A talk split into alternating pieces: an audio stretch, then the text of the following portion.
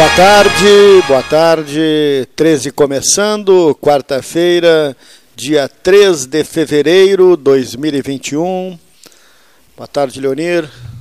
Boa olá, tarde. olá, boa tarde, tudo Gastal. Tudo bem? Boa tarde, Começando ouvintes. mais uma edição do nosso 13 horas aqui pela Rádio da Universidade Católica de Pelotas. Daqui a pouco já conosco o Cleiton, já no deslocamento aqui para o Palácio do Comércio, sétimo andar onde estamos aí começando mais um 13.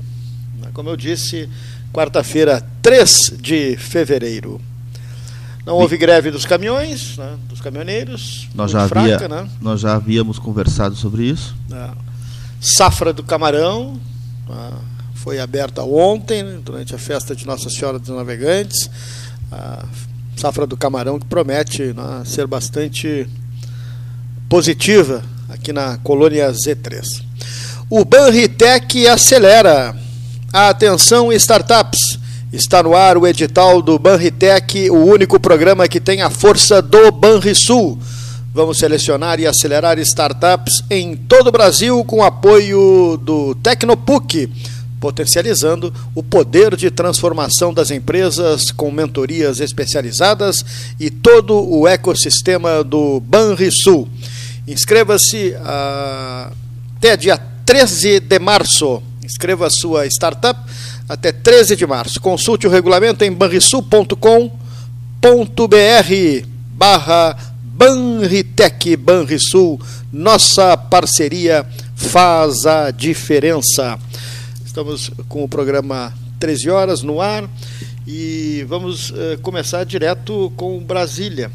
Ari uh, Alcântara Filho trazendo informações da capital, movimentação no dia 1 eleição para a presidência da Câmara, presidência do Senado, muita polêmica, né, mas uh, vitória do Palácio do Planalto, né, nas, nas, duas casas, os dois candidatos, teoricamente apoiados né, pelo presidente Jair Bolsonaro, venceram as suas respectivas eleições, uh, tanto o senador né, Pacheco no, de Minas Gerais no Senado, quanto o deputado Arthur Lira, do Progressistas de Alagoas, na Câmara dos Deputados. Mas vamos a Brasília direto. Ari Alcântara Filho. Tá bem, Leonir? Boa tarde, amigo Cleito. Boa tarde, amigos ouvintes do 13 Horas. 13 Horas. É como sempre um prazer falar com vocês. Hoje muito especial, pois é o dia em que praticamente se inicia o ano político no Brasil. Com as vitórias importantes do senador Rodrigo Pacheco, Democratas de Minas Gerais no Senado, e Arthur Lira, PP de Alagoas, na Câmara, por larga margem, o governo assina a sua governabilidade. Ou seja, o governo Bolsonaro hoje detém, como raras vezes eu vi na República, uma maioria maiúscula nas duas casas do Congresso. E isso já se vê hoje. Pelo documento assinado pelos dois presidentes e que levam ao presidente da República uma declaração conjunta de prioridades, onde estabelecem aquilo que já se sabe das necessidades do país, do que nós precisamos: o combate à pandemia, os auxílios, a manutenção do equilíbrio fiscal, as prioridades das reformas, principalmente tributária, administrativa, diversos marcos regulatórios que, deve, que precisam ser aprovados. Ou seja, o Brasil começa com o pé direito. O Brasil começa com o pé direito e em política, nascido pela, pela, pelo Congresso. O Congresso se manifesta, o Congresso se manifestou em apoio, o Congresso se manifesta peremptoriamente na sua pauta. E isso é importante, porque nada se faz numa democracia sem política. Nada se faz em democracia sem a participação do Congresso Nacional. E vimos as duas casas unidas, os dois presidentes, de forma conjunta, indo ao presidente da República manifestando suas prioridades, as prioridades que a, que a casa os delegou. Não é uma, part, uma prioridade de partidos ou de programas partidários, é uma prioridade do legislativo, é uma prioridade da nação. Então, isto é muito importante e significativo. E se nós nos reportarmos a história da República Brasileira, não vimos em nenhum momento isso, eu não me lembro. Então, acordamos nesta quarta-feira melhor. Por quê? Temos horizonte político. E se encara a realidade né, com esse horizonte político. A realidade de que efetivamente nós precisamos evoluir. Evoluir no tratamento da pandemia, evoluir no tratamento econômico e principalmente evoluir no trato político. Acabar com essas dissidências bobas, essas chavões que se perpetuam, esses, essas, essas idiosincrasias pessoais. Um fala que é negacionista, outro, são bobagens. Isso não existe. Existe o Brasil. Existe a necessidade do povo brasileiro. Então, isto nós vimos hoje. Isso nós estamos vendo. Isto é a realidade. E é uma realidade que nasce do processo democrático. 302 votos atingidos pelo deputado Arthur Lira na Câmara dos Deputados para a presidência não é pouco. 51 votos atingidos pelo senador Ron Pacheco no Senado também não é pouco. É uma garantia de estabilidade política. E tendo estabilidade política, tendo o avanço econômico que já vimos, podemos ter certeza de futuro. E isso está no pronunciamento dito pelo presidente do Banco Central ontem, onde ele vê o horizonte de, com a estrutura econômica que já tenho dito neste programa é muito boa para o futuro, o Brasil tem chance de entrar definitivamente nos bloco, no bloco dos países mais desenvolvidos, mais uh, eficientemente preparados para o futuro. Estamos pela, de forma maiúscula entrando na maioridade, entrando no desenvolvimento, entrando no progresso. Realmente me sinto satisfeito em falar com você.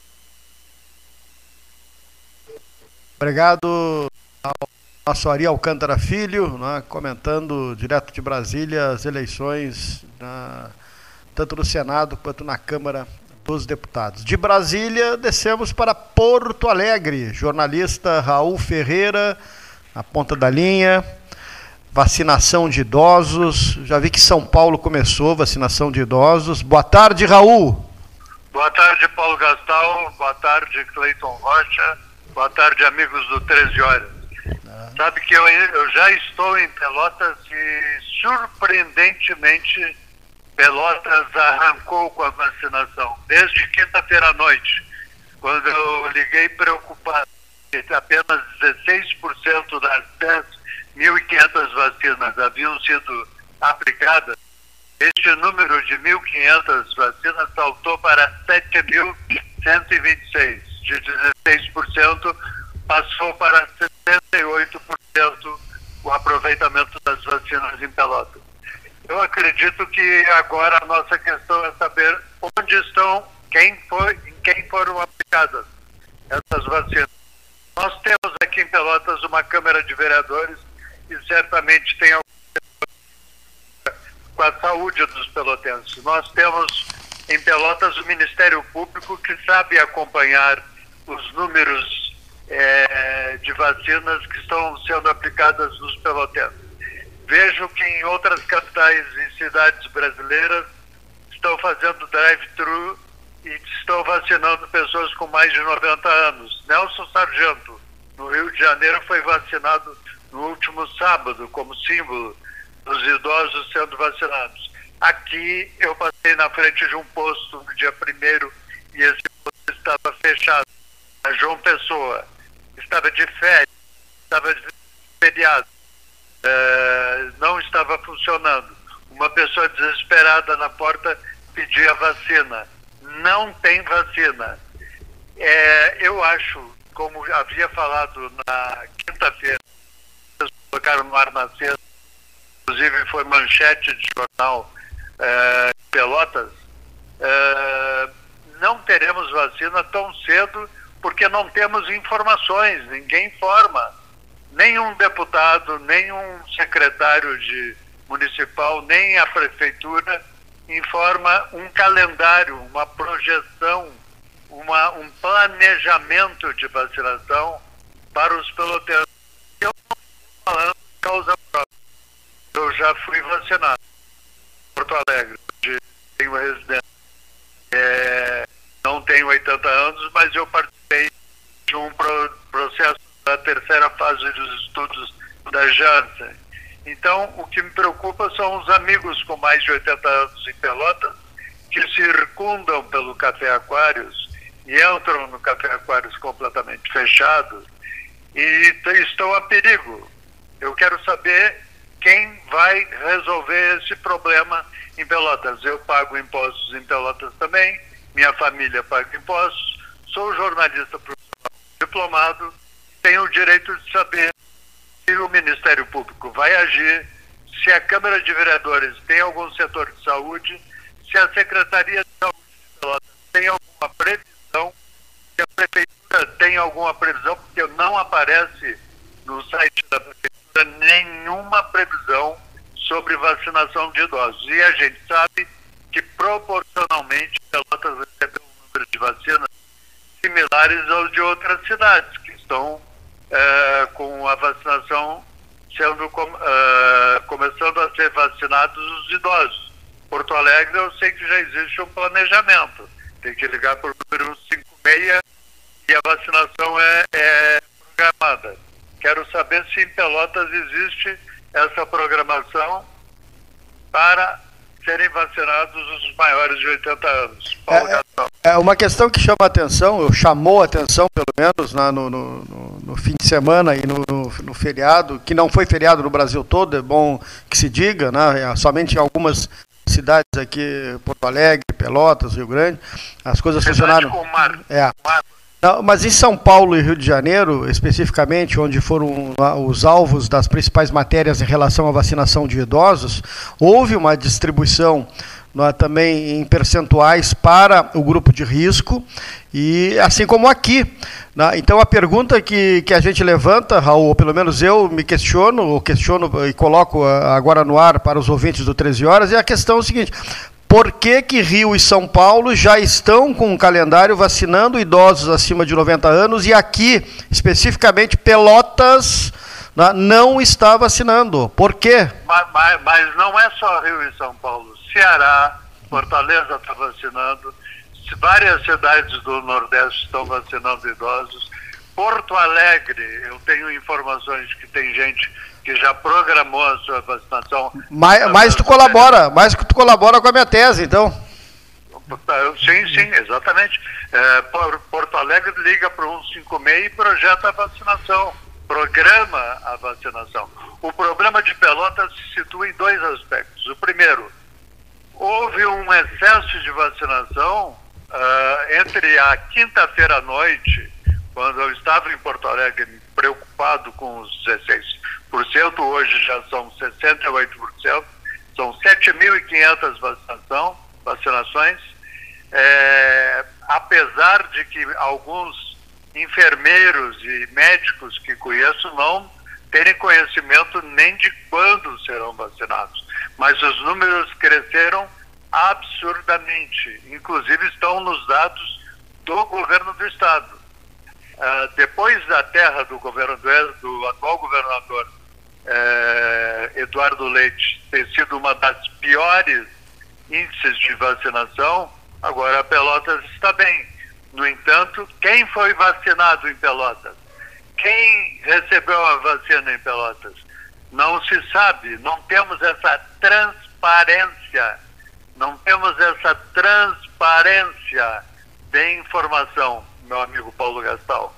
Eu, que, eu quero saber quando que a minha mãe será vacinada. Ela tem 81 anos. Eu quero saber quando os meus amigos com mais de 80 anos serão vacinados. Eu tenho esse direito e tu também tens o direito de saber. É. Esse cronograma né, que já foi estabelecido em algumas cidades mesmo que tenha sido feita a distribuição proporcional, com, toda, com todo o Brasil recebeu proporcionalmente né, as vacinas, Sim. nós temos Sim. que ter um, um, calendário, pelo menos, né, uma previsão de, de, de, de, que vai chegar a pessoa que tem 90 anos, a que tem 85, a que tem 80, qual vai ser pelo Sim. menos o dia, né? É. Esse assunto, meu amigo Paulo Gastão, me causa um desconforto muito grande, porque eu não estou sendo representado, nem a minha família em Pelotas, nem pelo Poder Executivo, nem pelo Poder Legislativo, que me parece muito enfraquecido no atual momento, e principalmente pelo, pela questão jurídica. Uh, não, não vejo nenhum movimento uh, de, de, da, da questão uh, do Ministério Público querer se preocupar com essa questão. E hoje em dia, meu amigo Paulo Gastal, eu lhe afirmo que não adianta cimento, não adianta asfalto, não quero saber de obra, não quero saber de, de buraco tapado, eu quero vacina. É fundamental. Não existe previsão de melhora da economia de qualquer lugar do mundo se não houver vacinação. Eu sou a favor que usem a Sputnik 5, eu sou a favor que usem a Sinopharm né, da, da, da China, eu sou a favor que usem a vacina americana da Pfizer, eu sou a favor que usem a, todas as vacinas para diminuir o problema que é muito grave. Nós estamos falando de uma pandemia, nós não estamos falando de um problema localizado, de um problema é, é, eventual, nós estamos falando de um problema, e vou te dizer mais, de um problema que vai crescer assustadoramente nos próximos meses. Quem tem informação sabe que os médicos preveem um aumento drástico de casos e mortes de, por, por Covid no Brasil. Não é a Amazônia. Em breve a Amazônia estará aqui. E isso é muito preocupante. É, exatamente, né? as variações né, que já foram detectadas no Rio Grande do Sul, né, as variantes né, que se chama, uh, já estão aí, né, e ontem foi objeto até de matéria, né, eu vi na, na, na, na, Zero Hora. Concordo contigo plenamente, né, a pauta hoje é vacina, não adianta, as pessoas querem saber do poder público sobre vacinação. Não adianta mais nada, não quer ler, as pessoas não querem ler sobre mais nada a não ser na, quando será a sua vez de vacinação. Tens toda a razão e concordo contigo plenamente. Meu amigo. Está faltando, tá faltando, tá faltando essa, como tu disseste, transparência, essa capacidade de informar, de chegar na base, de colocar as coisas às claras e abertamente e massivamente. Ah, isso eu, tem que ser eu, colocado. Eu, eu solicito aos meus colegas jornalistas que trabalham na Prefeitura Municipal de Pelotas que, ao invés de só largarem números no site da Prefeitura, que larguem uma previsão de vacinação. O que acontece é que é, existem milhares de pessoas que estão desde março sem ir ao supermercado em Pelotas para se preservar, e eu acho que estão corretos, ah, que não estão saindo nem dando a volta na quadra. Essa é a realidade que a, a, o poder público tem que observar, tem que se preocupar. Essa é uma realidade que a Câmara de Vereadores de Pelotas, é, falsos vereadores que foram eleitos e não se preocupam com, com o poder, com o problema maior da população nesse momento, tem que se preocupar, tem que se mobilizar. Eu peço urgentemente que o Ministério Público e a Câmara de Vereadores se envolvam nesse problema que é muito sério e que está atingindo 340 mil famílias que perderam parentes e mais de 20 milhões de pessoas, 20 mil pessoas que estão infectadas em Pelotas, quem sabe com risco de morrer. Tá bom. Obrigado, Raul. Grande abraço. Obrigado igualmente. Raul Ferreira, jornalista, direto de Porto Alegre, já está aqui em Pelotas, né? ele que mora em Porto Alegre, mas é, é pelotense, né? a sua família mora aqui. Uma e 28, o 13 vai fazer o intervalo, volta em seguida.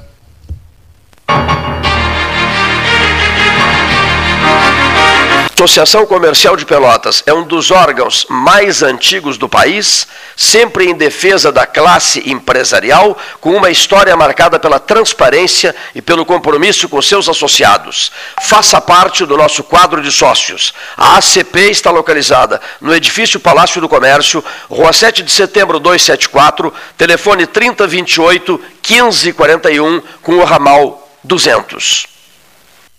A SPO ampliou e inovou. Há 40 anos prestando serviços em arquitetura e construção. Agora também é consultoria imobiliária especializada. As tendências no mercado de imóveis, projeções, prospecções, oportunidades e as melhores estratégias e logísticas de compra e venda.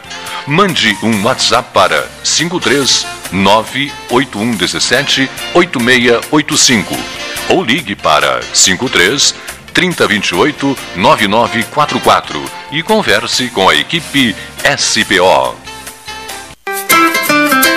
Com o verão aumenta a vontade de curtirmos as ruas e as praias, não é? Mas lembre-se, a pandemia não acabou.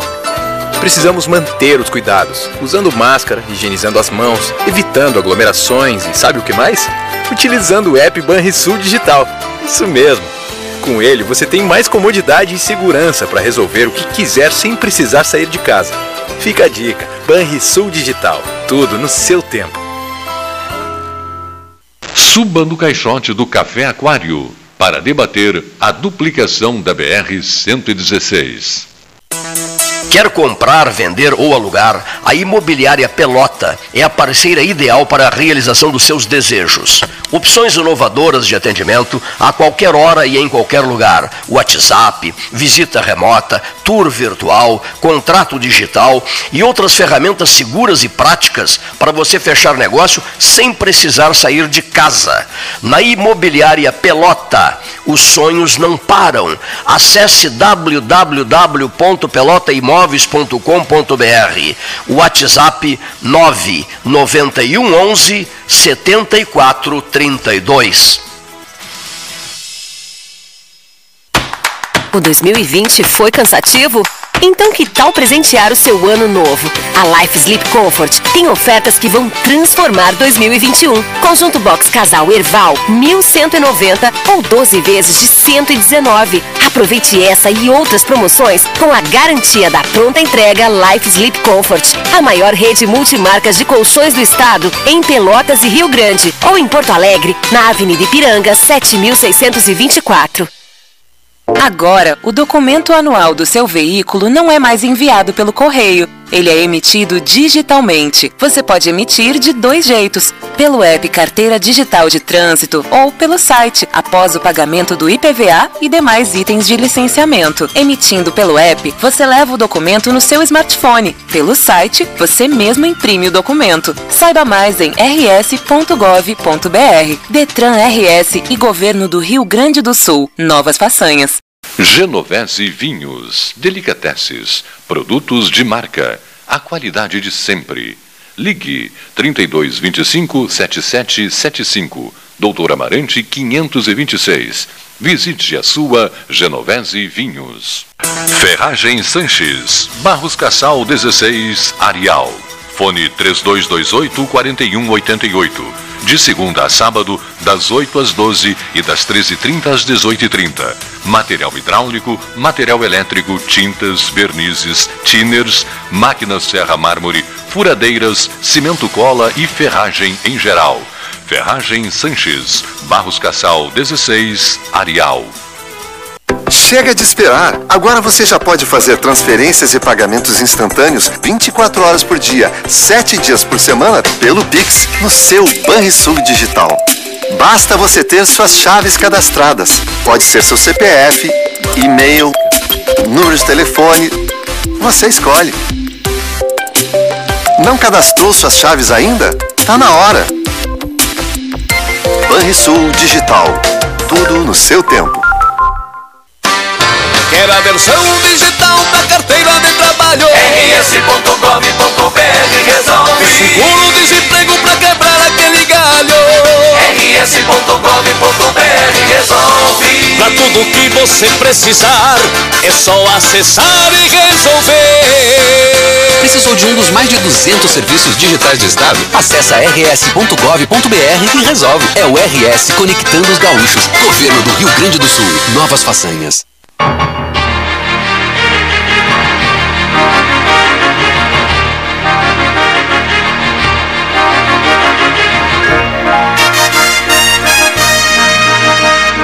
Treze horas 33 minutos, 13 e 33 aqui no G1, agora há pouco, na, recém conversamos com o, o Raul, né, direto de, de Brasília, o Raul Ferreira, aliás, de Porto Alegre. O, o, o, presidente do Senado né, e o presidente da Câmara assinaram um documento com medidas prioritárias e defendendo agilidade na vacinação. Os dois novos presidentes das duas casas, né? manchete do G1 de agora há pouco, política, Pacheco e Lira assinam um documento com medidas prioritárias e defendem agilidade na vacinação, exatamente uh, o que conversamos agora há pouco, né? eu e o Raul Ferreira, para os nossos ouvintes aqui do 13 Horas, que vai né, agora uh, ouvir o Rogério Teixeira Brodbeck aqui no 13. Amigos do 13, boa tarde. Voltando ao ar depois de uma semana de folga ou de férias e uma curtida ali no cassino rapidinho. E voltando já com as novas direções das casas legislativas nacionais eleitas e empossadas. Mas mal o novo presidente da Câmara tomou posse e baixou um, um ato administrativo, um decreto legislativo, uma resolução, enfim, eh, anulando uma determinada chapa, e já o PDT, sim, o velho PDT de guerra, aquele mesmo do Brizola já entrou no Supremo questionando. O sujeito não teve nem tempo de sentar à mesa da presidência da Câmara e assinar o ato que o PDT já está impugnando tal ato junto ao Supremo. Assim não é possível ninguém trabalhar, não é possível governar. O PDT é uma, uma sarna que está sempre questionando isso, aquilo, aquele outro. E que quando foi governo, onde foi governo, nunca foi lá essas coisas com exceção de alguns segmentos aqui no Rio Grande do Sul, no governo de Alceu Colares e na Prefeitura de Porto Alegre. E também não foi tudo isso. Então o PDT é mais uma sarna galega, como dizia minha mãe e a minha avó, que está sempre atrapalhando, questionando, enchendo o saco de quem quer trabalhar, seja quem for. Isso precisa acabar. E o Supremo tem que parar com essa brilhatura, querer entrar nesse concurso de beleza e tirar o primeiro lugar sempre. O Supremo não era nem para ter recebido isso aí, porque isso, isso é uma. está se miscuindo na seara de outro poder, que deveria ser independente. E não há nenhuma ilegalidade nisso. Então o Supremo tem que rejeitar, mas o ministro relator, que eu nem me lembro quem foi que prolatou isso, nem quero saber, já recebeu e já determinou um prazo de 10 dias para a mesa da Câmara se pronunciar. Então está começando, não que a Câmara, a, a, mesa da Câmara, a presidência da Câmara, eh, esteja começando mal. Não, o ano é que está começando mal, com essa pentelhada enchendo o saco. É preciso deixar todo mundo trabalhar, executivo que trabalhe, legislativo que fiscalize, e o Supremo que fique na dele, agindo quando deve, respeitando a independência dos poderes e para que isso seja de fato uma república e não de bananas, como tem sido até agora, graças aos empecilhos impetrados por PDT e outros nanicos da vida. Era isso por enquanto. Um bom dia, um, bom, um forte abraço especial. Obrigado, Rogério. Obrigado pela participação aqui no 13 desta quarta-feira. Do Rogério Brodbeck, vamos para a economia. Professor Marcelo Oliveira Passo, Universidade Federal de Pelotas, economia, economista, professor da área da economia, né? trazendo também a sua palavra no 13 horas dessa quarta-feira. Boa tarde, ouvintes do Pelotas 13 horas. Boa tarde, Cleiton Rocha. Boa tarde, Paulo Gastal Neto.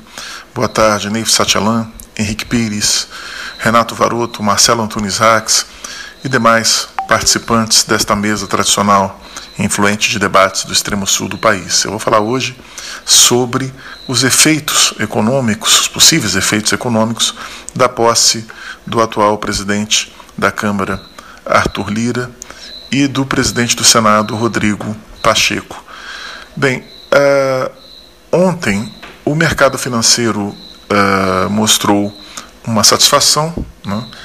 a Bolsa reagiu bem à notícia da posse desses dois novos líderes do Congresso e o dólar também recuou um pouco, né? mostrando também a satisfação do mercado financeiro em relação a estas duas notícias, essas duas posses. Uh, o ministro Paulo Guedes também se demonstrou muito uh, otimista em relação a possível às possíveis aprovações de reformas, entre elas a reforma tributária, a reforma administrativa, e, sobretudo, pediu que se acelere o orçamento. Nós já estamos aí em fevereiro e não temos um orçamento ainda para 2021. Né? Uh, há também uma demanda por essa por essa nova configuração do Congresso uh, em relação à retomada, né, a, volta do auxílio emergencial de 300 reais. Né. Isso é um tema uh, polêmico, porque o Paulo Guedes, o ministro Paulo Guedes, não deseja esse, esse, retorno, porque realmente, embora seja extremamente necessário, eu considero que é vital que esse auxílio uh, seja retomado, pelo menos até a vacinação se estender a toda a população, ah, mas eu reconheço que há uma pressão muito grande sobre o endividamento público. Nós temos muito pouco, ou quase nenhum espaço fiscal né, para poder dar conta desta medida, desta prorrogação do auxílio emergencial. Mas o Congresso vai pressionar para isso. Né? O Centrão, que agora voltou a dominar o Congresso, vai pressionar para isso também. Né? E o próprio presidente Bolsonaro é simpático a essa medida. Ele só não tomou essa medida antes porque realmente há aquele freio né, do Paulo Guedes que não quer que isto se efetive. Né? Algumas medidas são uh, consensuais, por exemplo, a reforma tributária deve sair mais ao agrado do Guedes. Uh, o Guedes tentou aprovar a reforma tributária, mas o Rodrigo Maia, o antigo presidente da Câmara, uh, queria a reforma que era dele mesmo, que foi capitaneada pelo Bernard Api, que é um economista uh, estudioso de reforma tributária, e tinha um projeto na Câmara. O Rodrigo Maia sempre preferiu este projeto de reforma tributária em relação ao projeto do Paulo Guedes, que ficou lá parado na Câmara. É um projeto realmente muito tímido de reforma tributária do Paulo Guedes. Só que agora ele deve encaminhar esse projeto que é basicamente uma simplificação tributária. Esse projeto deve caminhar na Câmara. A reforma administrativa acho difícil que passe, porque mexe com uh, o funcionalismo público, né, sobretudo os novos funcionários que entrarem no, na, no setor público, e não tem tanto impacto assim uh, a curto prazo, tem impacto maior a longo prazo. Né. Talvez passe, talvez não, e certamente vai ser é, modificado pelo Centrão. O Centrão não é muito afeito a esse tipo de reforma que mexa com o funcionalismo público. Uh, a reforma uh, patrimonial, as privatizações devem uh, se acelerar, mas também eu vejo aí um espaço também um tanto dificultoso, porque boa parte do Centrão quer cargos e quer cargos em estatais também. Né? Então eu não vejo muito espaço para poder, espaço de negociação para o ministro Paulo Guedes encaminhar de forma satisfatória ou acelerar de forma satisfatória as privatizações. A gente não, não custa dizer que a Eletrobras já está uns 4 ou 5 anos para ser privatizada, já era para ter sido privatizada no governo Temer, passou para o governo Bolsonaro, o governo Bolsonaro já está aí há dois anos e nada da Eletrobras ser privatizada. Né? Uh, e há pouco tempo atrás, há um ano e meio atrás, falava que a Eletrobras ia ser privatizada rapidamente. Né? E eu acho isso muito difícil. Né? Uh, então não vejo muito espaço para privatizações nesse governo, mesmo com a atual configuração do Congresso. Né? Mas há espaço para uma reforma tributária, há espaço também para um novo orçamento, né, que vai, vai vir logo, acho que é a pauta prioritária no Congresso hoje, e há espaço também para uma simplificação tributária maior. Né? Há outras medidas também, marcos regulatórios de vários setores, setor do gás, por exemplo, isso deve caminhar rapidamente no Congresso. Por isso mesmo, o mercado se mostrou satisfeito e com expectativas positivas em relação a esta nova configuração do Congresso. Bom, é isto. Uh, boa tarde a todos os ouvintes, obrigado. Obrigado, professor Marcelo Antônio Rax, na, área da economia.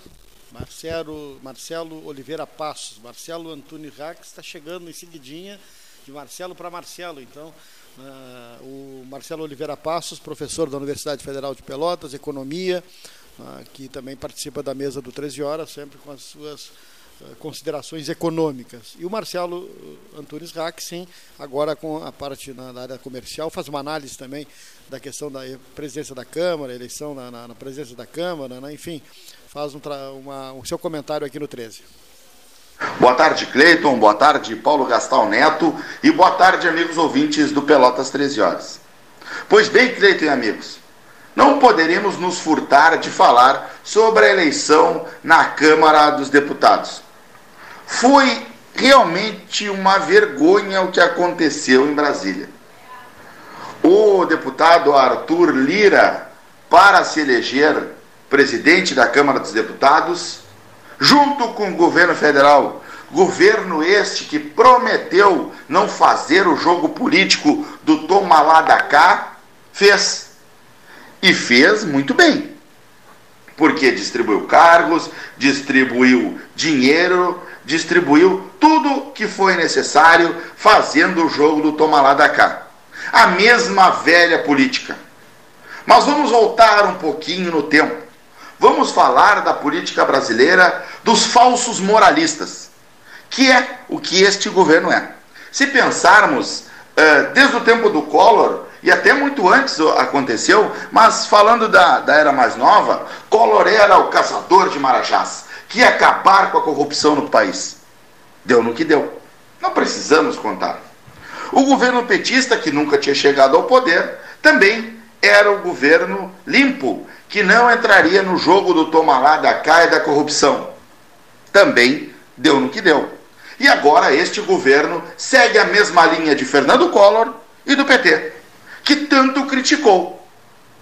É um governo que faz o jogo do tomar lá da cá, um presidente com filhos envolvido em corrupção até a raiz do cabelo, e também sua esposa, que recebia estranhamente depósitos em sua conta. Mas então, que governo é esse moralista e correto? Acho que o povo brasileiro tem que entender que esta velha retórica do sou contra a corrupção, sou a solução para a corrupção no Brasil, é uma mentira. Todos que se elegeram dizendo-se contra a corrupção, contra o processo podre, digamos, que funciona em Brasília, entraram no jogo. Então, disso não vamos escapar. Vamos partir para outro lado. Vamos falar então da economia. Desses todos que fizeram tomar lá da cá, eu quero saber quem fez a economia crescer. Bom, de uma coisa eu tenho certeza: este governo não foi. Porque o real hoje é a moeda que mais desvalorizou no mercado mundial, ou uma das que mais desvalorizou. Ficando atrás de moedas de países muito menores que o Brasil em termos de PIB. Nossa economia está afundando. E o presidente nada faz. Por quê? Porque não sabe o que fazer. Não tem competência e capacidade para fazer. E é cercado de incompetentes. Enquanto governadores que são gestores, como João Dória, que foi um gestor na questão da vacina, faz acontecer. Como Eduardo Leite pega um estado quebrado e vem fazendo um belíssimo trabalho, porque sabe o que fazer e como fazer.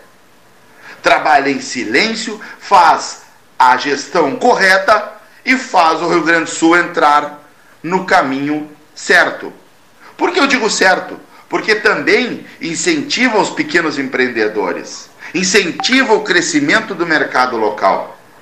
Na reforma eh, administrativa e tributária do Estado, para que alguns amigos ouvintes tenham uma noção do que ocorre, quando um comerciante comprava do Estado de São Paulo, por exemplo, quando o produto chegava ao Rio Grande do Sul, ele pagava uma diferença de CM de 6%. Hoje, segue acontecendo isso para as grandes empresas. As pequenas empresas que permanecem no Simples Nacional não pagam mais a diferença de CM. Torna as pequenas empresas competitivas. Mérito do governador Eduardo Leite. Como também tem trabalhado pelas vacinas, assim como o governador João Dória. Então, os governadores têm trabalhado muito melhor, ou melhor, têm trabalhado em prol do crescimento dos seus estados. Enquanto o governo federal nada faz. É a anarquia e a bagunça de Brasília. Sinceramente, Cleiton e amigos, nunca vi o Brasil tão mal gerido economicamente e administrativamente. É literalmente uma vergonha o que este governo faz. Se é que alguma coisa faz, a não ser ir para a imprensa e falar besteira em microfone. Cleiton e amigos ouvintes, mais uma vez, foi um privilégio, um prazer. Obrigado, Marcelo Antunes Rax, aqui no 13 desta quarta-feira, já com a presença do Cleito. Em terá a presença também do Dr. Maurício Guimarães. Né? Enfim, temos José Fernando Gonzalez, Amadeu Pedrosa Fernandes, do CIPEL, Rio Grande, Paulo Ricardo Correia e também o Dr. Simão Alpen, falando na, na sua mensagem uh, aqui no programa desta quarta-feira, depois do feriado. Né? Camarão, Camarão já. Sensação de segunda. Eu é, estou o feriado, com feriado para nós, né? Porque não foi feriado. Né? O Brasil estava normalmente funcionando, pelo menos Brasília, São Paulo, né? Funcionou normalmente. Doutor Maurício, boa tarde. Boa tarde, meus irmãos. Uma saudação a esse programa. Boa tarde, doutor Maurício e a mesa que está presente aí, em especial Paulo Gastal, nosso amigo Cleito e Leonir Bádio, que são os condutores dessa máquina jornalística. Hoje nós tínhamos programado, e o culpado sou eu, porque me atrasei, nós tínhamos eh, programado uma conversa telefônica tua, prezado Maurício, com o jornalista Raul Ferreira. O jornalista Raul Ferreira já falou com o Gastal no início do 13 horas. A pauta solicitada por inúmeros ouvintes, né, e solicitada assim, desde, desde a última sexta-feira, nós estamos numa quarta-feira, diz respeito aos procedimentos para a vacinação de idosos de pessoas idosas. Então nós recebemos N mensagens de pessoas que têm 99 anos, 94 anos, 90 anos, 88 anos, 85 anos, e não há ainda, e vamos tentar inclusive a partir dessa conversa de hoje ouvir as autoridades quanto a isso, né? Não há ainda uma programação, digamos assim, né, Gastalo? Um calendário né, é, para essas pessoas idosas que, cujos parentes, filhos, enfim, é, netos, é, pessoas que estão sempre em função desses, dos seus idosos do coração, digamos assim, né, e que, por sinal, muitos deles que eu conheço e que vão muito bem, obrigado, graças a Deus, mas há de parte dos familiares esse tipo de preocupação, bem séria esse tipo de preocupação. Né? O, o senhor está acompanhando isso, doutor Maurício? Eu acompanhei, inclusive, o pronunciamento do jornalista Ferreira e achei extremamente procedente, porque é, é a realidade que vivemos. Ou seja, esperava-se que a vacina chegasse, ela chegou e faltou uma programação, uma transparência nessa programação indicando, na verdade, nos grupos de risco como seria feito esse, esse, esse processo imunizatório. E isto realmente não ocorreu, porque os idosos estão aguardando, sem sombra de dúvidas, como um grupo prioritário considerado preferencial. Os profissionais da saúde também estão sendo vacinados, mas não há um calendário específico, porque veja bem, não apenas os servidores públicos municipais, os que trabalham nas unidades básicas de saúde, nas UPAs ou até mesmo nos hospitais, mas também a necessidade de atender aqueles que trabalham na linha de frente, especificamente clínicas e laboratórios que trabalham não só na realização de exames, mas também no diagnóstico, inclusive, do Covid-19. Então, ninguém sabe exatamente, até o presente momento, qual a programação. Então, isso é algo que deveria ter sido feito com mais transparência, não há dúvida nenhuma, deixando todo mundo ciente qual seria, na verdade, a escala e a programação de vacinação. Então, realmente, isto preocupa. Né? Priorizar-se, no caso, os mais idosos, né? os mais velhos, né? A prioridade, a prioridade das prioridades.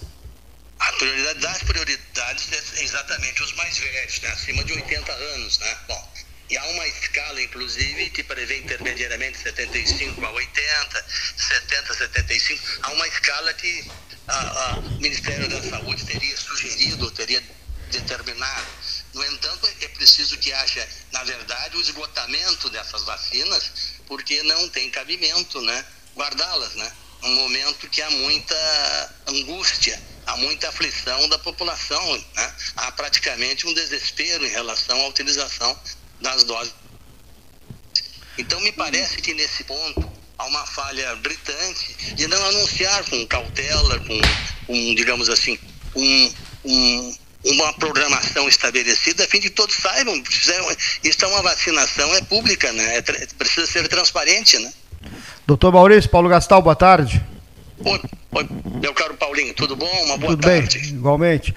Tudo bem. Uh, não, uh, não entrando no mérito na, na, em relação a, a, aos dois novos líderes do, do, do, Senado e Câmara, né, eles acabaram de assinar um, um termo de compromisso né, e que a, as duas casas legislativas pedem em conjunto agilidade no processo de vacinação, é? além, obviamente, da transparência. E o que me parece eh, é que o Raul Ferreira, na sua explanação, e tem uma experiência longa de RBS em Porto Alegre, e tem sensibilidade de jornalista, ele tocou na, na ferida. A pauta é vacina. As pessoas querem informações sobre vacina, não mais sobre o boletim de quem morreu, de quem. Até esse boletim pode continuar sendo liberado, mas é antes dele a vacina. A, a pavimentação da rua no bairro é uma notícia? É, mas agora a prioridade das, para as pessoas é a vacinação. Elas querem saber informar quantas doses tem em Pelotas, quem se vacinou, quem não se vacinou ainda, quando a pessoa de 90 anos, a minha tia, vai poder se vacinar, a minha avó, a avó do meu vizinho. Essa é a questão. E essa informação, essa transparência não está acontecendo, lamentavelmente. Não há profissionalismo tanto no, no processo de informação por parte da área de comunicação, né, dos setores envolvidos, sobretudo aqui para nós nós da Prefeitura de Pelotas e também da parte da área de saúde. Está deixando a desejar. Essas informações não estão chegando. A manchete hoje, caminhoneiros, greve não houve, não interessa, não houve greve, passou, passou. Entendeu? Então, a, a, o que nós queremos saber sobre vacina. É, e veja, veja você que em tudo isso que está sendo dito, que o, o brilhante jornalista fala e o nosso outro jornalista de Porto Alegre, Ferreira, falou, é é uma questão de sensibilidade. Né? Nós vivemos um momento difícil, um momento de profunda angústia, que não cabe nesse momento, inclusive, discutir, digamos assim, aspectos ideológicos ou até mesmo uh, resultados partidários. O que nós temos que torcer é pelo benefício da coletividade do Brasil como um todo, porque as criaturas que, que usam a racionalidade têm que trabalhar em função do bem coletivo. Nós temos que nos dispormos todos à construção, na verdade, da pátria brasileira em todos os seus sentidos. E a vacina, na verdade, é hoje um instrumento necessário para acalmar a população, para trazer naturalmente um controle necessário e precisa ser utilizado como uma ferramenta indispensável. Mas para isso é preciso que haja uma programação exata e que seja cumprida, a fim de que seja transparente, que se saiba quem realmente começou, quantos foram vacinados nessa faixa etária, nessa faixa prioritária, acima de 90 anos, quem, aonde foram vacinados, enfim, isto é uma informação pública de direito público e todos nós precisamos saber e se isso se estabelece através de uma programação. Não tenha dúvida nenhuma. Muito bem, olha aqui, doutor Maurício. É, Cleiton agora, doutor Maurício de Abreu e Lima Guimarães. Você, uh, o senhor sabe que eu tenho percebido eh, na minha missão diária aqui, eu ando muito cansado, confesso publicamente, extremamente cansado e muito incomodado pela falta de compreensão de muita gente. Ou seja, eu já percebi que aqui em Pelotas, talvez seja essa uma das causas desta anemia coletiva, dessa preguiça coletiva, sabe? Desse deixa rolar para ver como é que fica, isso a gente vê amanhã.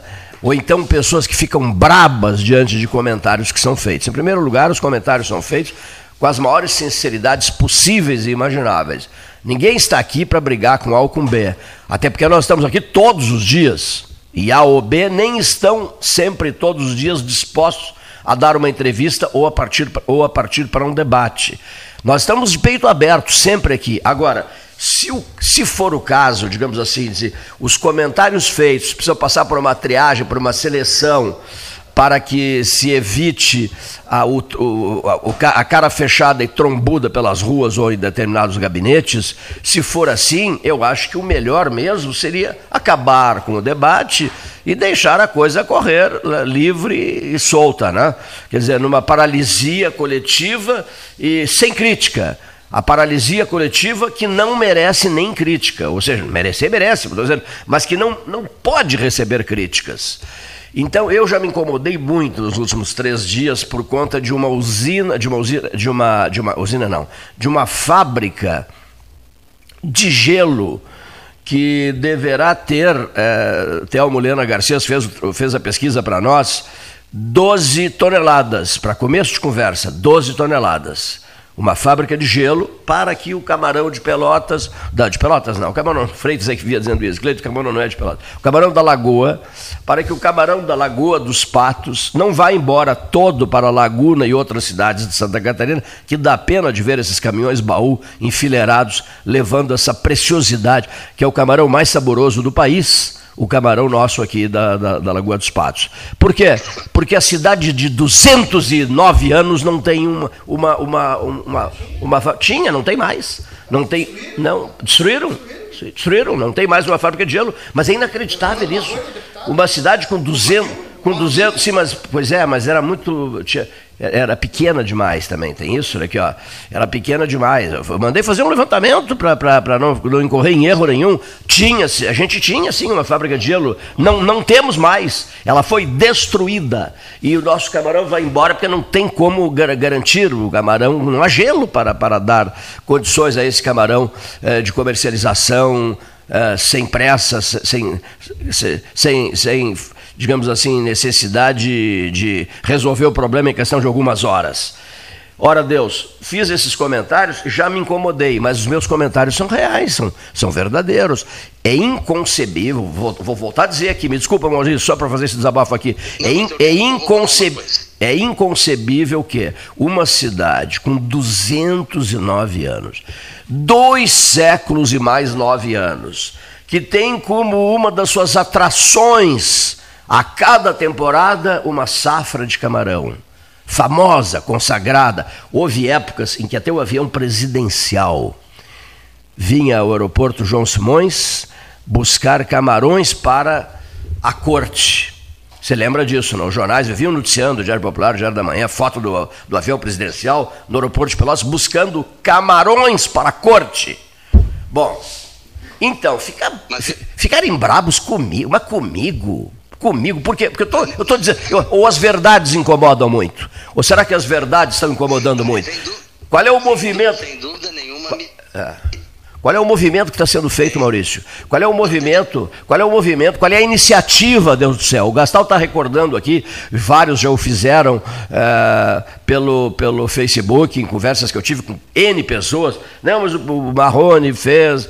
Só que a fábrica existente de gelo na, na, na colônia Z3, senhora e senhor ouvinte, ela é de duas toneladas, duas, duas. Ela é utilizada por uma empresa e, pra, e por mais ninguém, uma empresa só. Uma fábrica de duas toneladas e nada é a mesma coisa, porque essa fábrica é usada por uma, para beneficiar uma só empresa. O resto fica a, a, ver, a ver navios, nem navios, porque nem navios mais, né? por uma empresa. Bom, aí, não, não, mas não é só isso. Há uma outra, e o Thelmo Lena Garcês fez a pesquisa, e essa outra, Paulo Gastão Neto, foi destruída. A outra, a, a, a lenda de, dois, de duas toneladas, ela foi destruída. E todo mundo ficou de braços cruzados, Paulo Gastão Neto. Maurício de Abreu e Lima Guimarães. Aí o Cleito faz o registro necessário e o Cleito passa a ser crucificado. É isso que vocês querem? Que eu não fale mais nada? Eu não falo. Eu vou fazer... Ah, mas esse é um problema da iniciativa privada, né? Não, não só da iniciativa privada. O poder público não tem que fazer. Não, mas o poder público, na época, por exemplo, o Marrone. Por exemplo, os catarinas, os catarinenses são competentes. Não, Eles vêm aqui vem e levam. Levam o camarão. Mas Pô, veja, por que, que a gente não se. Não por que, que as empresas público? daqui não se. O Marrone era poder público. Olha Fazem aqui, uma. Segundo, segundo Horácio, é, segundo é. Horácio Passos Oliveira, que conversou comigo na rede social, é, o, pessoas que se envolveram nisso no passado. Fernando Marrone, poder público. Fetter Júnior, poder público. Agora, é isso que eu quero dizer. Há décadas o problema, é, digamos assim, é, é, é não, não é levado em consideração. É, é, é o jogo de empurra, sabe? É, uma acomodação coletiva. Eu insisto na pergunta, e eu vou cumprir com o que eu estou perguntando, hein?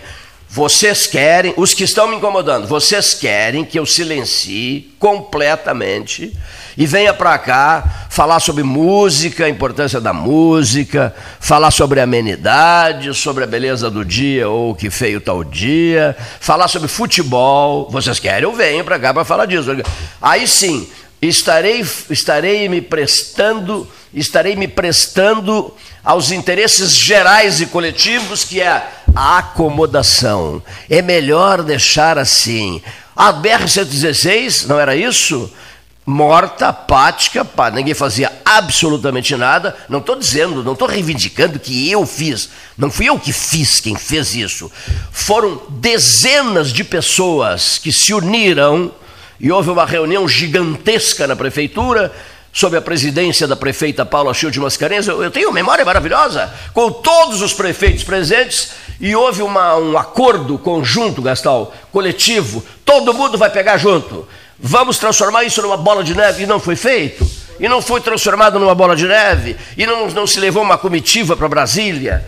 É, não foi uma, comitiva para Brasília, para Porto Alegre, para Assembleia, e se falava nisso todos os dias, e nós ouvíamos as lideranças da metade sul todos os dias. O Sebastião Ribeiro Neto, o Hermes e eu fortalecemos a rede sul-grandense de rádio, que chegou a 35 emissoras, menos a rádio do FIPEL, né? que, digamos assim, aqui o Cleiton não entra.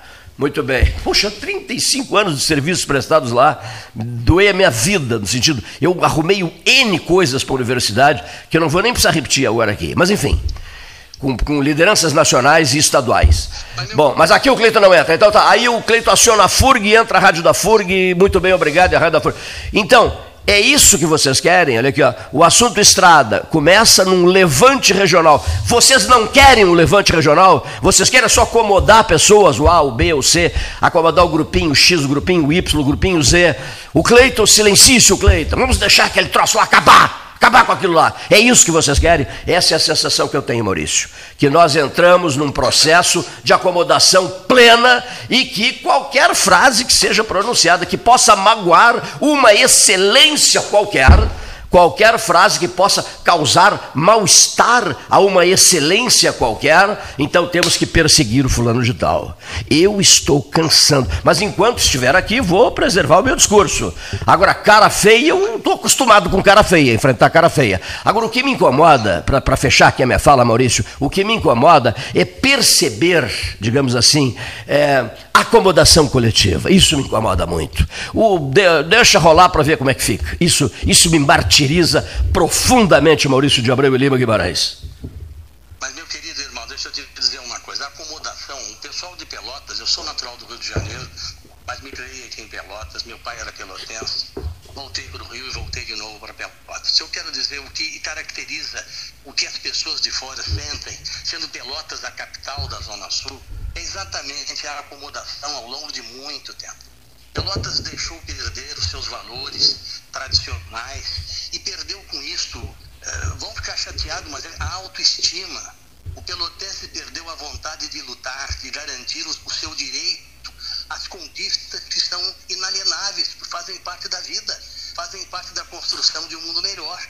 Então, Pelotas, o dia que ressuscitar com seus poderes, com, com seus componentes, com a sua cultura, com a sua capacidade, digamos assim, é, inclusive que tem uma capacidade econômica escondida, porque tem elementos capazes de, da criatividade.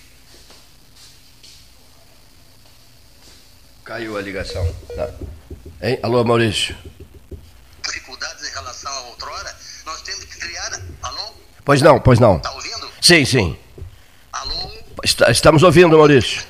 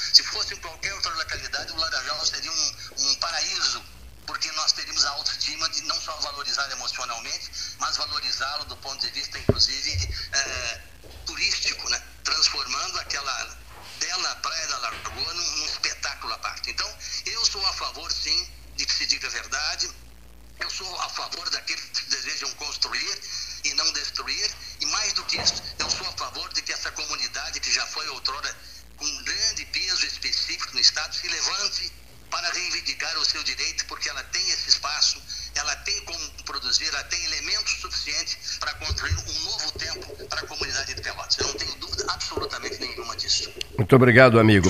Para fecho de conversa, o senhor espera que possamos anunciar em breve, eh, em curtíssimo prazo, uh, um calendário voltado para a vacinação de idosos, uh, Maurício?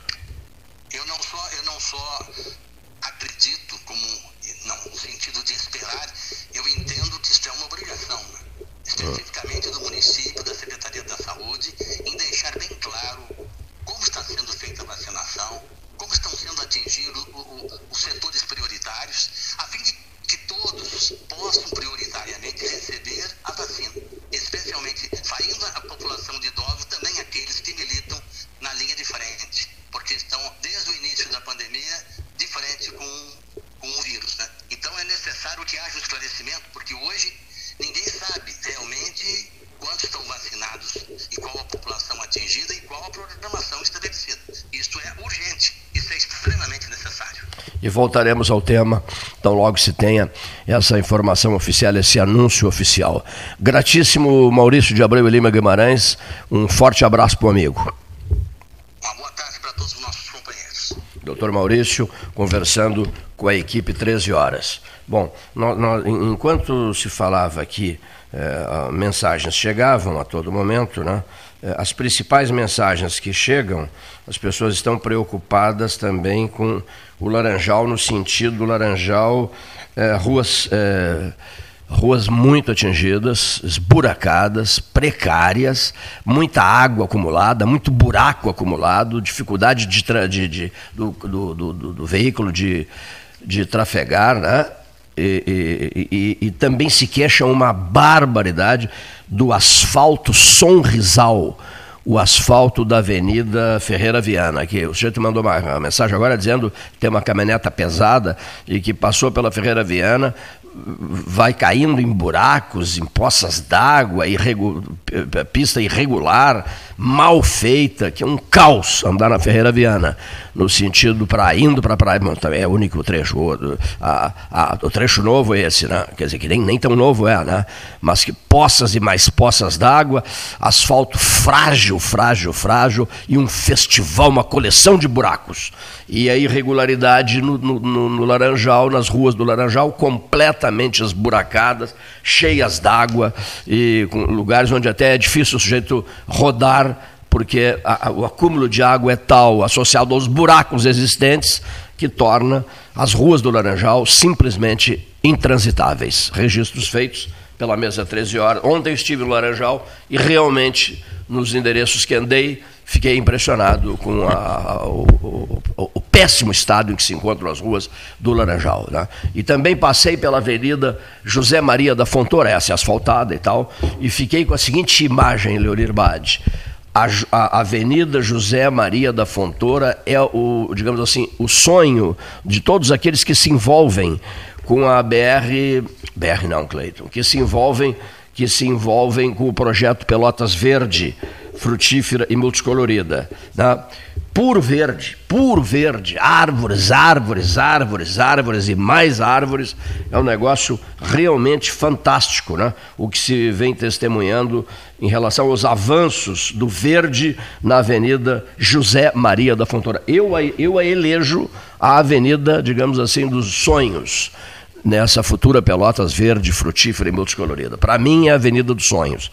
Eu, eu tô, eu, nós estamos aguardando uma ligação de Brasília, é isso não? Alô Brasília, estamos aguardando uma ligação de Brasília. Brasília aguardava o, o término da, da, nossa conversa com o Dr. Maurício de Abreu e Lima Guimarães e eu queria também disparar um telefonema ainda no 13. Anota aí, não, por favor. Eu preciso disparar um telefonema para o senhor Ricardo Pedro Klein é muito importante isso, pelo que ele representa para mim, para nós e para o 13 todo e para a cidade, porque hoje esse cavalheiro está comemorando 82 anos.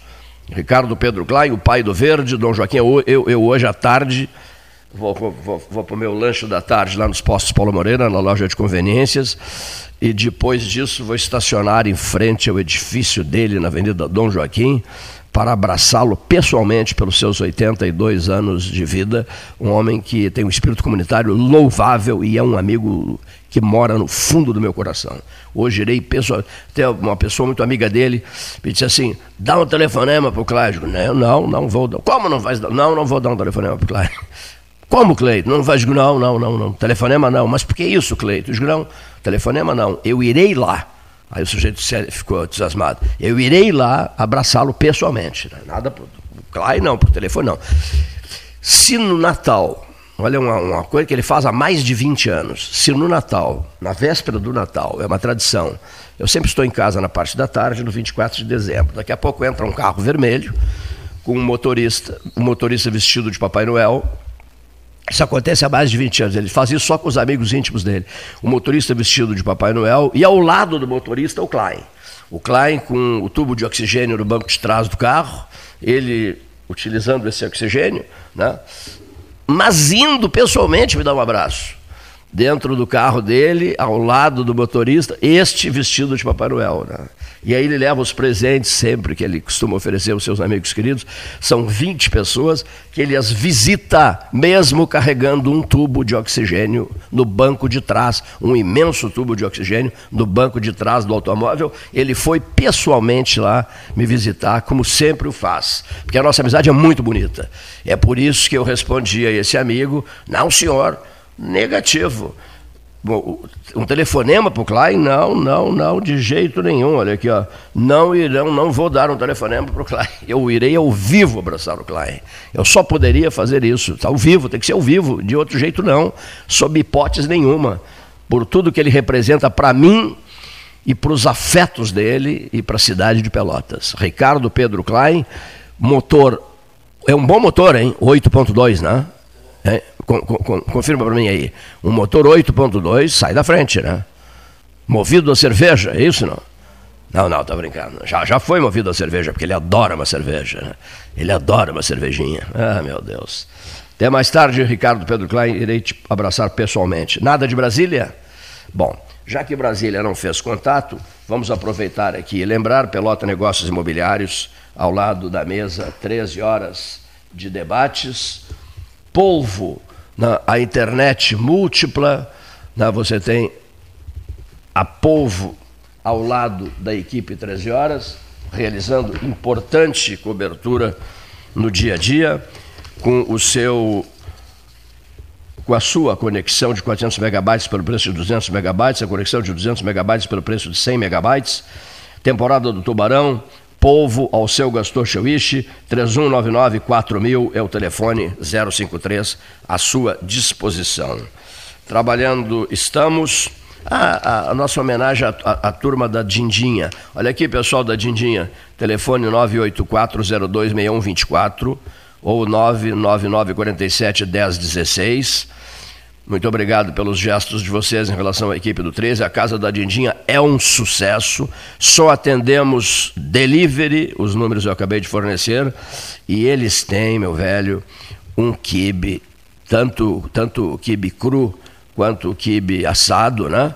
É, cada qual melhor que o outro. Né? Estou com saudade desses quibes. Eu quero encomendar esses quibes para a turma da Casa da Dindinha. Se você quiser fazer a sua encomenda, é, eles trabalham artesanalmente, né? E só atendem pelo sistema telefônico, né? É, parceiraços nossos, Rita Fagonde, a Amélia, Amélia Mira Palheta e a Rosemary. Um grande abraço a vocês. Vou reforçar aqui.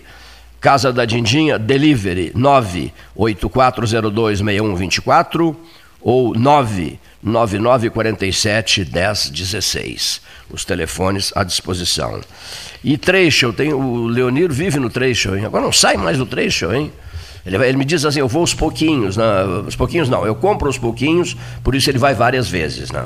Sempre, sempre aproveitando as ofertas e promoções que só o trecho tem. Correndo atrás das ofertas. Todo mundo corre atrás das ofertas, né? De segunda a sábado, das 7h30 às 21 domingos e feriados, das 7h30 às 13 horário exclusivo ao grupo de risco, das 7h30 às 8h30, telefone 3 show 32848800, 3 show leve a vida bem, 3 show delivery, acessou, clicou, chegou, vá de 3 show. A memória 13 horas é assegurada por 3 show delivery no Salão Amarelo do Palácio do Comércio. O, o Gilson Orleis, amigo do coração, sugere algo que eu achei bem interessante, mas bem interessante. Deixa eu ver se eu localizo aqui. Tem a ver com o Torino, viu só? Tem a ver com o Torino, né? Vitorino, deixa eu localizar o Gilson aqui. Vitorino Lopes Garcia. Foi um grande amigo meu, o, o, o Vitorino Lopes Garcia. Saudoso Vitorino Lopes Garcia. Gilson, cadê o Gilson? Está aqui o Gilson. Olha aqui, ó. Vocês lembram, Cleiton, do, do antológico pênalti do Torino? É do teu tempo, Leonir? É, quando uh, teve uma curta passagem pelo Pelotas, uh, foi acusado de ter chutado para fora de propósito, para classificar o, o, seu time do coração, tal, tal, tal. E vocês têm uh, essa história, né? Vocês têm essa história. Poderiam. Acho que o telefone está tocando. Vocês têm essa história em detalhes. Quem se habilitaria? Cleiton pergunta. Gilson Orleis, advogado, pergunta. Quem se habilitaria a contar ao microfone do 13 essa história desse pênalti? Porque tem tanta gente querendo saber isso. Na própria sugestão do Gilson, eh, digamos assim, eh, eh, ela, ela encontra também aqui pedidos e mais pedidos, curiosidades esportivas, né? O famoso pênalti que o Turino cobrou e tal, num brapel. Quando foi jogado esse brapel? Como é que é a real história desse pênalti? Será que o Carlos Marino Lozada não nos contaria isso? Será que o, será que o, o nosso prezadíssimo Flávio Luiz Gastou não nos contaria isso? Um pedido do Dr. Gilson Orleis que eu espero seja atendido. Ele é um incansável amigo e colaborador do 13 Horas. Está né? Sempre nos mandando sugestões de pauta, propostas de assunto. Ele, ele avalia quando o 13 está tá marcante, está tá, tá, tá ágil, está dinâmico, ou quando o 13 deixou de tratar desse ou daquele assunto, que isso é uma barbaridade, se vocês não terem examinado tal pauta, né?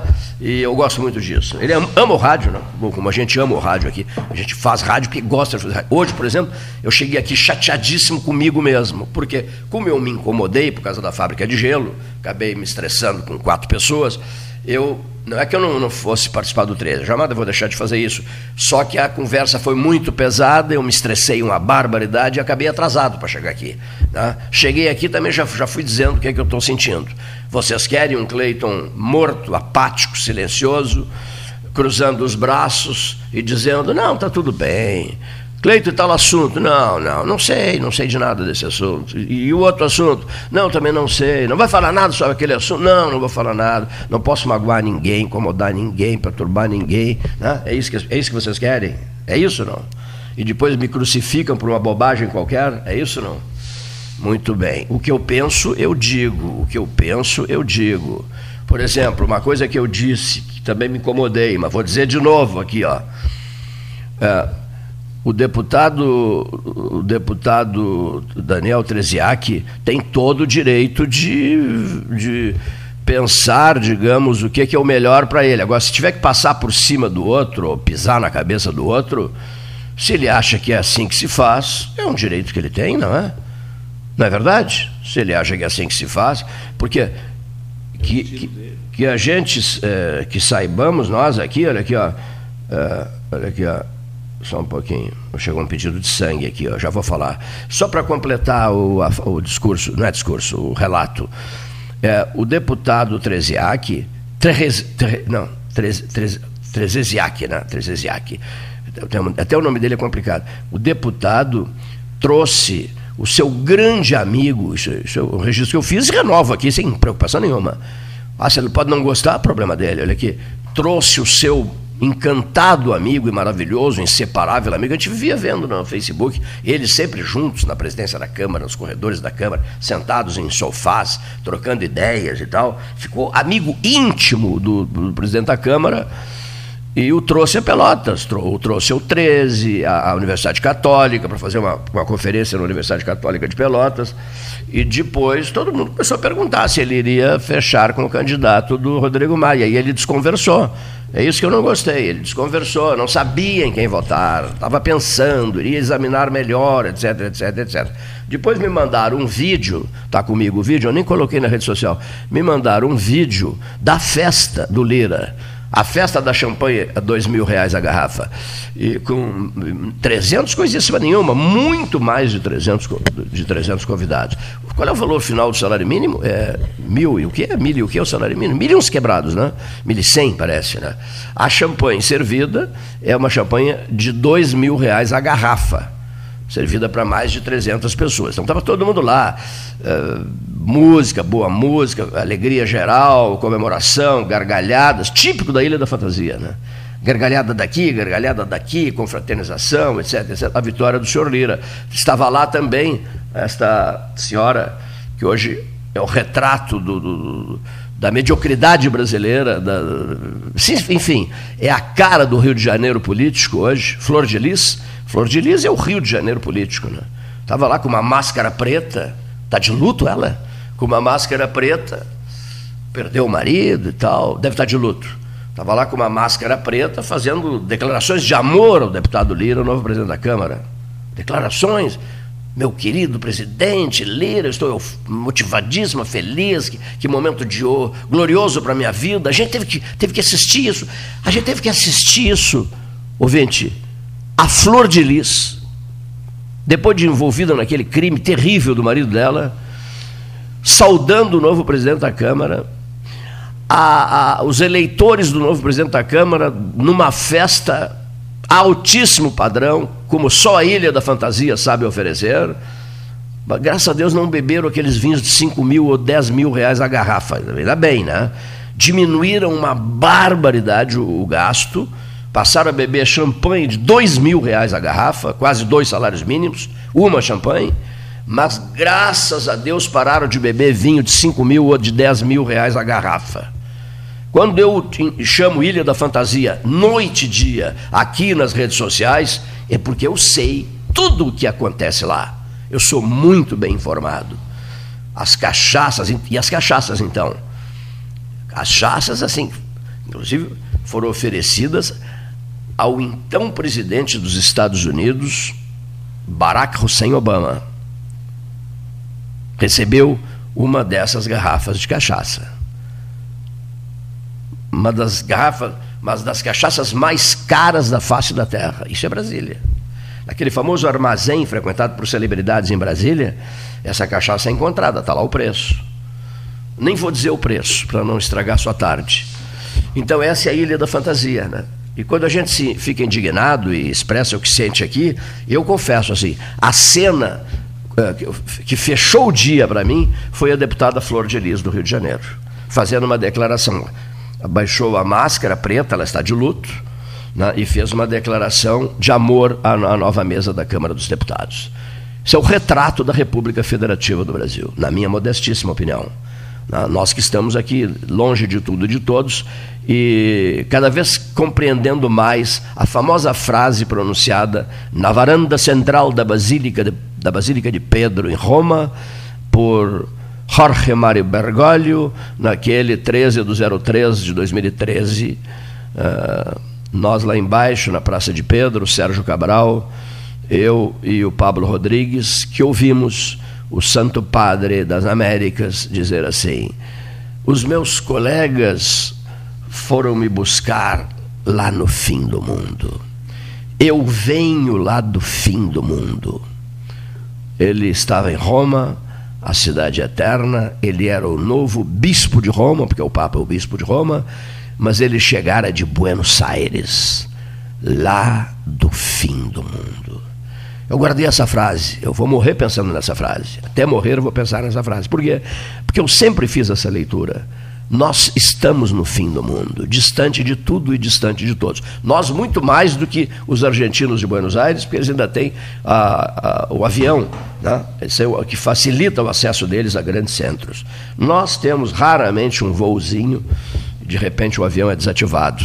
Então nós estamos, sim, longe do mundo, no fim do mundo.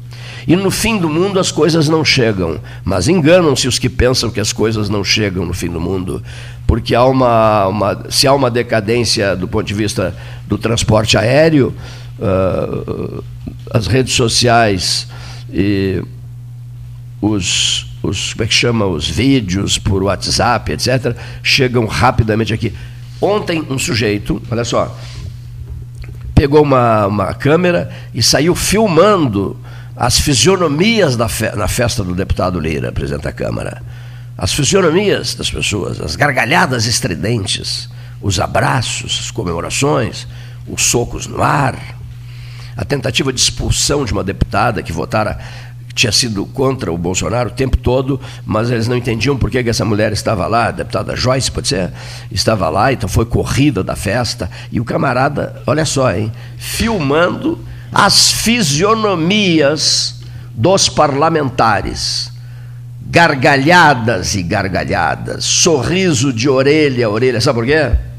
Porque vão receber milhões de reais. Milhões e milhões. A distribuição é de 3 bi.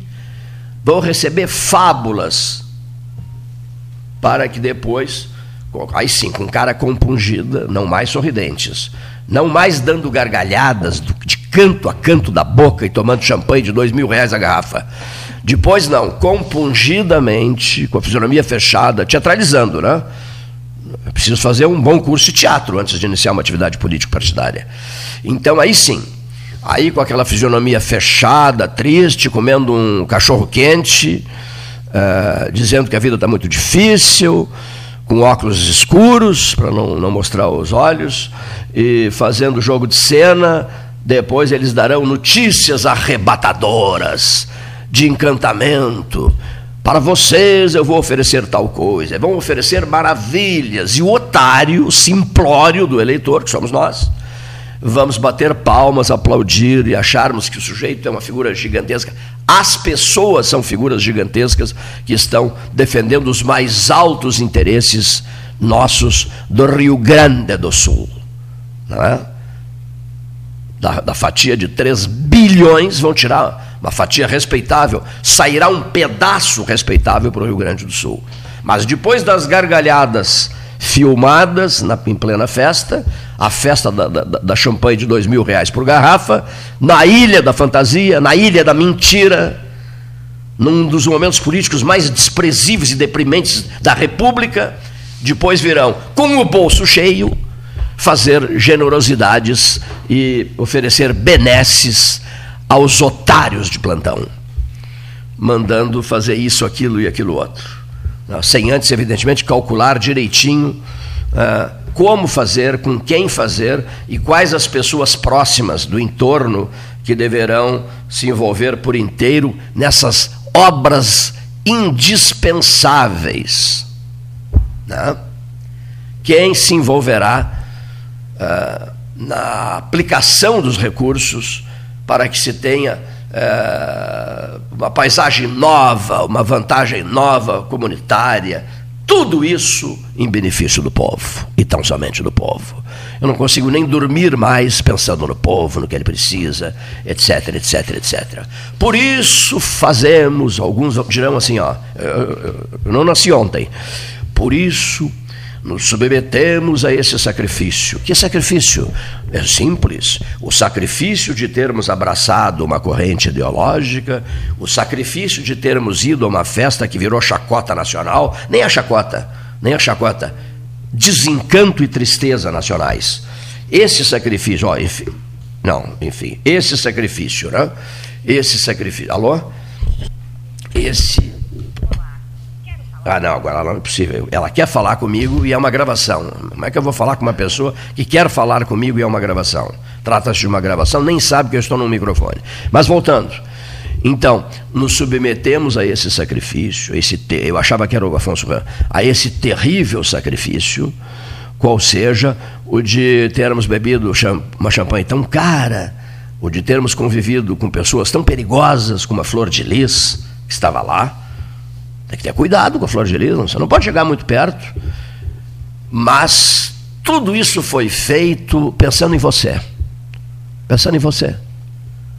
Você que está no fim do mundo. Eu já não estou mais no fim do mundo, porque eu estou representando todos vocês, dirão todos. Tá? Mas você, eu me preocupo tanto com você, que está no fim do mundo. Não se preocupe, continue no fim do mundo. Continue no fim do mundo, mas continue contando com a gente. Vamos ouvir o Dr. José Fernando Gonzalez, mesa 13, hora oficial, ótica cristal, são 14 mais 34 minutos, Salão Amarelo, Palácio do Comércio, Associação Comercial de Pelotas. Boa tarde, ouvintes do 13 Horas. É um prazer voltar a conversar com os senhores e as senhoras. Boa tarde, Cleiton. Boa tarde, Paulo. É impositivo que se fale alguma coisa em relação à eleição que aconteceu para a presidência, para a mesa da Câmara Federal e do Senado Federal. Por que, que essas eleições são tão importantes? Às vezes as pessoas ficam perguntando, mas por que tanta importância para essas eleições? Essa, especialmente essa agora, foi muito importante, na medida em que houve um engajamento do executivo, talvez é, não nos moldes mais comuns, mas um engajamento muito, muito específico e muito especial, um engajamento do presidente da República é, em torno dos nomes que venceram as eleições. Isso significa dizer que o presidente Bolsonaro ele saiu vencedor desse processo. Tá? É, ele, ele tinha é, é investiu sua, na, numa campanha pedindo que se elegesse lá, que os deputados elegessem Arthur Lira como presidente da Câmara e Rodrigo Pacheco como presidente do Senado. Por que, que essas eleições são assim tão importantes? Porque elas reequilibram forças. Quando eu ouço agora, e até com certa frequência, a crítica voltar-se contra Bolsonaro no sentido de que ele eh, teria traído, de certo modo, alguns compromissos de campanha para conseguir essa votação. Teria feito um pacto com o chamado Centrão, e esse Centrão, então, é que teria proporcionado essa votação tão importante.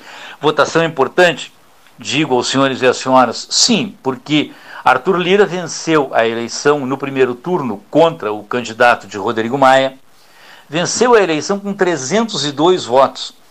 Considerando-se os votos possíveis na Câmara, não os presentes, que eram menos do que isso, mas os votos possíveis, que são 300, que são 513, Arthur Lira fez quase 60% dos votos. E Rodrigo Pacheco, lá no Senado, fez 57 votos dos 81 possíveis. Isso significa 70% dos votos. Ora, se um presidente da República consegue eleger seus candidatos no Congresso Nacional com essa margem, isso significa dizer que Bolsonaro tem, neste momento, apoio das casas legislativas do país. Isso reequilibra as forças, por quê? Porque o presidente da República vem sofrendo um desgaste enorme no Supremo Tribunal Federal e na mídia. Né? Mas a mídia, vamos esquecer a mídia, né? porque a mídia, o, o, o presidente Bolsonaro sofre em alguns veículos de comunicação do país um ataque tão virulento quanto jamais se ouviu falar na história do Brasil. E eu acredito até que na história da humanidade. Nenhum governante sofreu um ataque midiático tão forte, tão virulento quanto esse que Bolsonaro sofre. Né? Eu não estou aqui fazendo uma defesa intransigente de Bolsonaro. A semana passada fiz um comentário aqui sobre as impropriedades que me parecem ser, sejam cometidas nas falas do presidente.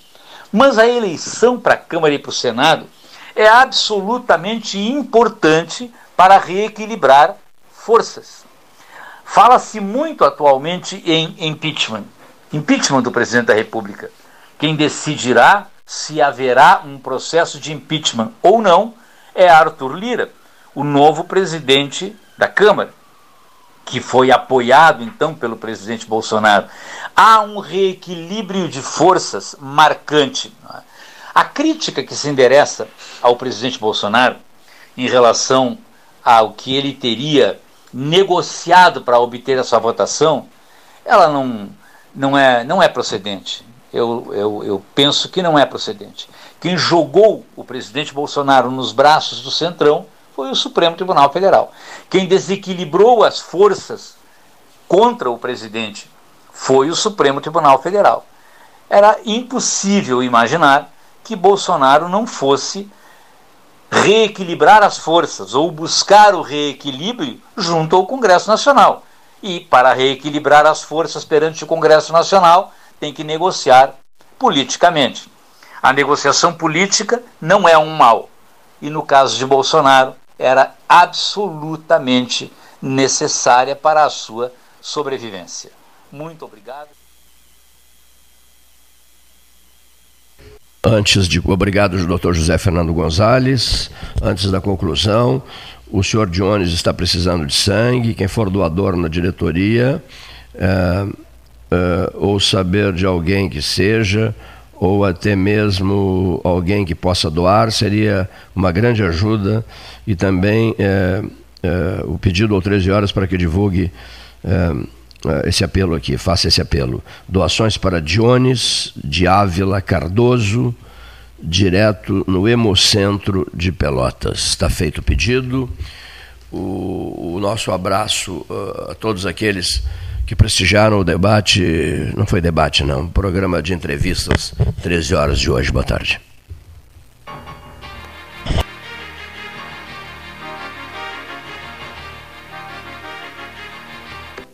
De esperar. Agora você já pode fazer transferências e pagamentos instantâneos 24 horas por dia, 7 dias por semana pelo Pix no seu Banrisul Digital. Basta você ter suas chaves cadastradas. Pode ser seu CPF, e-mail, número de telefone. Você escolhe. Não cadastrou suas chaves ainda? Tá na hora. Banrisul Digital. Tudo no seu tempo. Há 40 anos prestando serviços em arquitetura e construção, a SPO ampliou e uniu a sua experiência de mercado à inovação. E agora também faz consultoria imobiliária especializada para assessorar construtoras, imobiliárias, corretores e clientes as tendências do mercado de imóveis, projeções, prospecções, oportunidades e as melhores estratégias e logísticas de compra e venda você encontra na SPO. Mande um WhatsApp para 53 981 17 8685 ou ligue para 53 3028 9944 e converse com a equipe SPO. Com todo mundo tomando cuidado, já se pode pensar em viajar com mais tranquilidade. Para que isso aconteça, a Expresso Embaixador está fazendo o necessário para manter seus clientes e funcionários seguros. Antes e depois de cada viagem, uma equipe de limpeza higieniza todas as partes do ônibus. Por dentro e por fora, nossos carros passam por um processo de desinfecção e descontaminação. Tudo pronto para levar você com segurança ao seu destino. Expresso Embaixador, aproximando as pessoas de verdade. O 2020 foi cansativo? Então que tal presentear o seu ano novo? A Life Sleep Comfort tem ofertas que vão transformar 2021. Conjunto Box Casal Erval, 1190 ou 12 vezes de 119. Aproveite essa e outras promoções com a garantia da pronta entrega Life Sleep Comfort, a maior rede multimarcas de colchões do estado em Pelotas e Rio Grande ou em Porto Alegre, na Avenida Ipiranga, 7624. Quer comprar, vender ou alugar? A Imobiliária Pelota é a parceira ideal para a realização dos seus desejos. Opções inovadoras de atendimento a qualquer hora e em qualquer lugar. WhatsApp, visita remota, tour virtual, contrato digital e outras ferramentas seguras e práticas para você fechar negócio sem precisar sair de casa. Na Imobiliária Pelota, os sonhos não param. Acesse www.pelotaimóveis imóveis.com.br. WhatsApp 991 11 7432. Você já sabe, agora o documento anual do seu veículo é gerado pelo app Carteira Digital de Trânsito ou acessando os serviços digitais do Detran RS em rs.gov.br. Além disso, no site você também pode fazer apresentação de condutor, defesa e recurso de multa e defesa de suspensão e cassação, entre outros. Mais praticidade e agilidade onde você estiver. Detran RS e Governo do Rio Grande do Sul. Novas façanhas. Ótica Cristal, crediário, cartão ou cheque, a vitrine do calçadão da Andrade Neves. Panemio, alimentos saudáveis e conveniências. Osório, esquina Rafael Pinto Bandeira. Teleentrega 3225-2577. Bom Sul, qualidade em carnes suínas e bovinas. Avenida Fernando Osório, 6959. Telefone 3273-9351. Unimed Pelotas. O melhor plano de saúde, com urgência e emergência 24 horas.